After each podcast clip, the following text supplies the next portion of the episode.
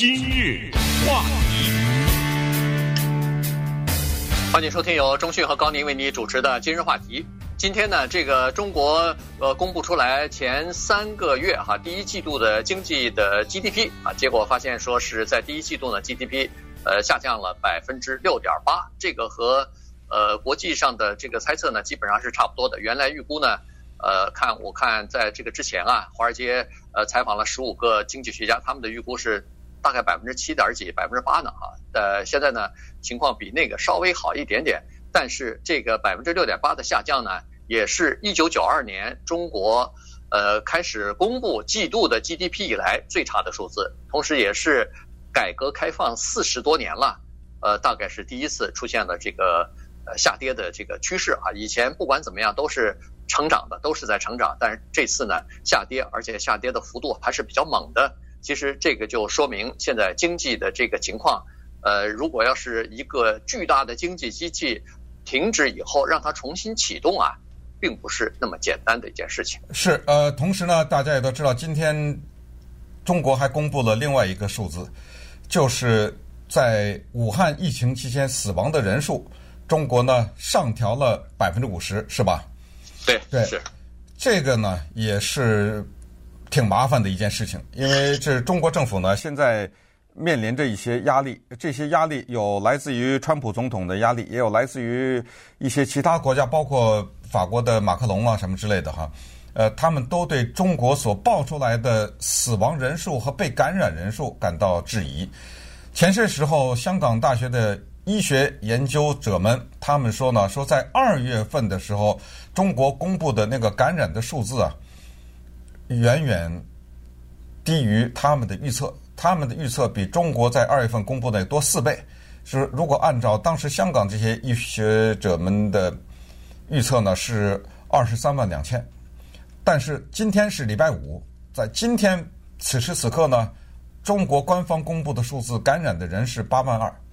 死亡的人是四千五，这是全中国啊，死亡四千五。那武汉这个地方是好像三八六九吧，三就他又又往上增加了一千两百九十个人。呃，为什么在这个时候提这个呢？是情况是这样的，因为你看哈，等这个疫情慢慢缓解的时候，当经济开始重新开放的时候，当工厂也开始生产了，餐厅也开始有顾客进去的时候呢？这个事儿还没有完，这事情呢，在国际上还会纠缠。这纠缠主要，你看，大家都已经之前也看到一些报道，说什么关键的六天呢？啊，什么这个六天等等。因为到最后呢，可能还会有一个动作，就是国际上他们会要找到最终是谁导致这么大面积的泛滥，或者是这么大大面积的感染。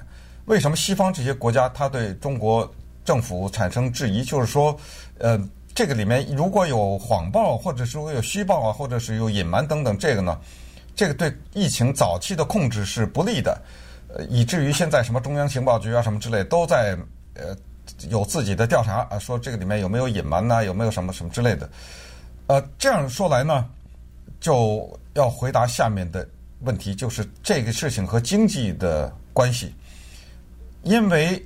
当人们对你报出来的这个数字持怀疑态度的时候，那你的重新开放是不是也让人们担心呢？这个担心会不会影响经济呢？答案是会的。所以这就回到今天这个主题，就是经济开放了以后，一时半会儿为什么还不能拉动消费者的消费？就在这儿。嗯。当然，这一方面是这个经济的信心问题哈，因为大家都担心，第一，经济会不会呃持续的这么开放下去；第二是实际上也是有有点担心，说是哎呦，这么突然放松了各种各样的这个限制之后，大家可以出来工作什么的，会不会第二次的疫情再爆发等等啊？所以人们还是出于小心翼翼吧。经历了两个多月的这个呃关闭和封闭之后呢，呃，突然发现还是。还是不敢放开手来消费啊，这个跟民族性大概也有点关系。华人本身就比较节俭，本身就碰到呃这个经济不太好的时候，有不确定性的时候，大家都喜欢呃宁可把钱存在家里头，也不愿意去花出去啊。所以这就是人们 现在注意到的一个问题，就是第一是消费的信心不足，第二是动力不足。大家原来呃，比如说不需要的衣服，我可以多买一套，多买两套，因为经济无忧无虑嘛，这个每个月的工资、每个月的收入还继续在，所以我可以多花费。但是现在突然发现说，如果要是经济停顿的话，这个是也是无差别打击，就是当然。老板损失也比较惨重，可是打工的这些人也没好到哪儿去啊。这个不上班了以后，你的收入就骤然减少了，所以呢，就出现了一些不确定性。不确定性出来以后，人们的这个经济呃信心啊受到打击。这个要想恢复呢，逐渐的还是需要一段时间的。所以现在在中国大陆的很多的城市都可以看得到，就是大家开始叫做节衣缩食了。以前想多买一套衣服的，现在就减少一点儿。所以除了生活必需品要买之外呢，很多的东西呢，它开始稍微等一等吧。呃，这个月不买没关系，我就等到下一个月。所以很多人的，比如说以前外出旅游的计划受到影响了。呃，以前想要换车，呃，现在就稍微再等一等吧，呃，不要那么着急。我反正现在这个车再多开个一年，大概问题也不大。所以这儿等一等，那儿等一等。那整个的经济可不是就出现问题了吗？对，但是我对此还是蛮有信心的。我觉得人就是受不了一个东西，叫时间，对吧？你给他，你给他点时间。之前我们在以前的话题也提到，呃，不光是能够恢复，甚至有的人可能都忘了这件事儿。再过一段时间，我不知道多长多少时间以后，人们也就忘掉了。这事情就走入历史了啊！新冠疫情，一切又不光是不光是忘掉，而且要变本加厉的花费。对对，这这种可能性是完全有的，所以这个过程是可以理解。我们都知道那句话嘛，叫做“一朝惊蛇，咬十年怕井绳”嘛。呃，所以呃，在这个过程当中呢，我觉得也是超越主义的吧。老美，我们之前也多次讲过，在经历过大萧条的那些美国人，那极为节省啊，对不对？他们知道知道什么。他们知道什么是基本的需求。其实这一次的所谓 essential service 什么之类的，都是告诉我们：哦，原来我们有一些东西是基本的需求，有一些东西叫做可有可无，可有可无就可无，对不对？这就是呃，现在我们的做法。那经济方面，它一定是这个情况，所以给点时间还是没问题的。再加上就是说现在的。中国在疫情期间呢，有一个东西，尽管帮助不是那么大，但小小的推了一把，就是网购，对不对？呃，有些人过去从来不网购的这些人，他也多多少少尝到了一点甜头吧。呃，对，因为他呃，现在网购是逼的。说实话，对，钟迅，我相信你也知道，就是呃，中国的网购是比美国要。方便的多，是他那个快递小哥，呃，这个除了我们说的网购是广义的网购啊，不光是阿里巴巴这种啊，不不不，什么所有的淘宝网之类的，嗯，你是买杯咖啡到下面餐厅呃订一个餐什么的，他买书什么的，他很快就给你送到家了。嗯。今日话题，欢迎继续收听由中讯和高宁为你主持的今日话题。这段时间跟大家讲的呢是中国的经济啊开始。重新开放啊，重新启动，但这个过程呢，看来比原来想象的要艰难一些啊。刚才说过了，消费信心不足啊，就是大家还是有一些担忧吧。呃，所以这是一点，但是还有一些就是客观方面的原因呢。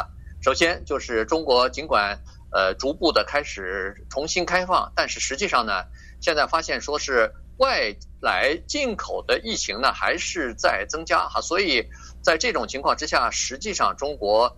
对外的这个开放呢，还是没有完全放开。也就是说，你从国外要想回到中国大陆去，首先现在航班也开始减少了很多，再加上你回去以后要，比如说呃，隔离十四天啊什么的，所以这种呃措施呢，当然会造成对这个商贸方面的这个冲击啊，这是第一。第二呢，还有就是中国的这个三驾马车呀，就是消费。投资和出口啊，对外贸易这三三大这个刺激经济的、拉动经济的马车，在出口这方面呢，实际上呃面临的一个东西就是市场的需求的减弱。这个是因为美国也好，欧洲也好，还有很多其他的国家，印度啊、南韩啊、呃什么日本啊，反正你你可以想象的，基本上世界上所有的国家和中国做贸易的这些国家，现在也都面临着这个疫情的冲击啊，他们也都是面临着局部或者是大部的这个停摆，经济停摆，所以整个的市场的需求现在还没有回来。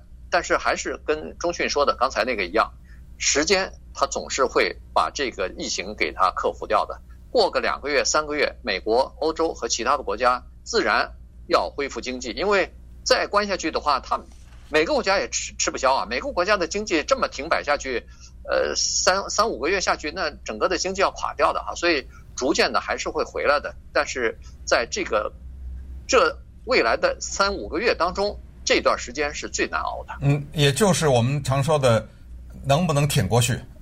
呃，能也得挺过去。不能也得挺过去，对不对？呃，国家不能消亡，呃，人民也不能因为这么一个疫情从地球上消失，呃，所以我们总是能够继续生存下去的。那接下来呢，可能只好说这样的一句话，这个说起来也有点残酷，那就是中国变成了所谓的试验田，也就是既然疫情对你有这么大的影响，那我们来研究一下，把八亿人关在家里面。是什么情况？中国有八亿人被关在家里，就所谓居家令或者封城。然后我们看，哦，原来把八亿人关在这儿的时候，当汽车生产的时候，当汽车生产停摆，当所有的服务业停摆的时候，哦，原来是这样。接下来我们再看，慢慢的恢复了以后，政府做了什么？哦，政府比如说提供税务方面的减免啊，有一些中小型的企业，甚至可能是大型企业。因为受到疫情的影响，那么在税务方面呢，我给你免一些或者减半等等税务方面的减减免。然后从小的一些做法，你看现在中国的有一些餐厅，就给所谓折扣券，这个咱咱们也都了解啊。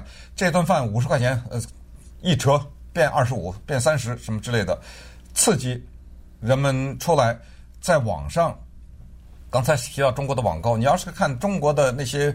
购物网上那各种优惠，呃，眼花缭乱了 啊！这大的什么打折啊，什么之类的，这些呢，全世界都看着，看着就是有没有效，多长时间有效，然后在这个过程中有哪些教训可以吸取，有什么东西可以借鉴。你像意大利也是这个，意大利其实现在疫情出现缓解，意大利也在缓慢的开放嘛，对吧？呃，他在缓慢的开放的这个过程当中呢，他也看着中国，因为他发现他的情况跟中国很像，尽管已经开放的一些地方，老百姓还是不去，呃，他还是比较谨慎，还是要采取所谓观望的态度。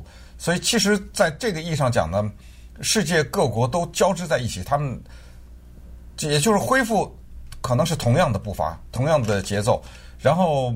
对经济的影响也是同样的。你刚才说到出口的问题，为什么说中国的出口受到影响？因为美国人被关在家里呢。呃，中国美国人被关在家里呢，中国他呃出口东西他卖给谁啊？美国人没有消费啊，对不对？意大意大利人没有消费啊。嗯，市场需求逐渐的减少了嘛。呃，在。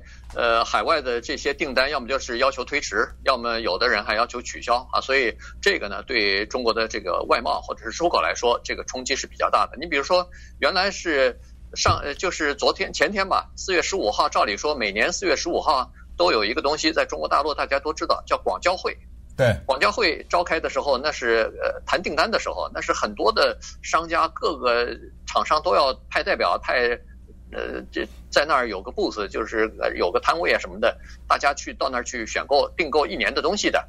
呃，从四月十五号一直到五月上旬啊，就现在就等于是因为疫情的关系取消了，所以取取而代之的是六月份的一个叫做大概叫网交会了，就网上的一个商品交易会。那那个呃情况可能就比现场的那个广交会要差一些哈。所以呃总总体的东西就是实际上现在。整个的这个供应链也好，制造也好，是全球一体化的，是大家谁也少不了谁的。所以这个呢，呃，在这个疫情之后啊，不知道会不会受到什么影响？因为现在这个情况呢，让很多的人意识到说，看来一个国家还是要自给自足，要自己可以保证自己才可以，否则的话，缺了这个国家，缺了那个国家，一个手机，一个其他的东西，没法完成了。对，呃。实实际上有有点困难啊，在这个现在全球化的情况下有点困难。顺便再跟大家也澄清一下，就是说，呃，刚才我说中国有八亿人啊被关在家里，有人觉得奇怪，哎，不对呀，中国不是有十四亿人吗？没错，但是被中国政府命令待在家里的人是八亿啊，不是十四亿人全都关在家里了。这个是中国政府公布的官方的数字，就是八亿人在。政府的命令之下是关在家里的，并不是十四亿人。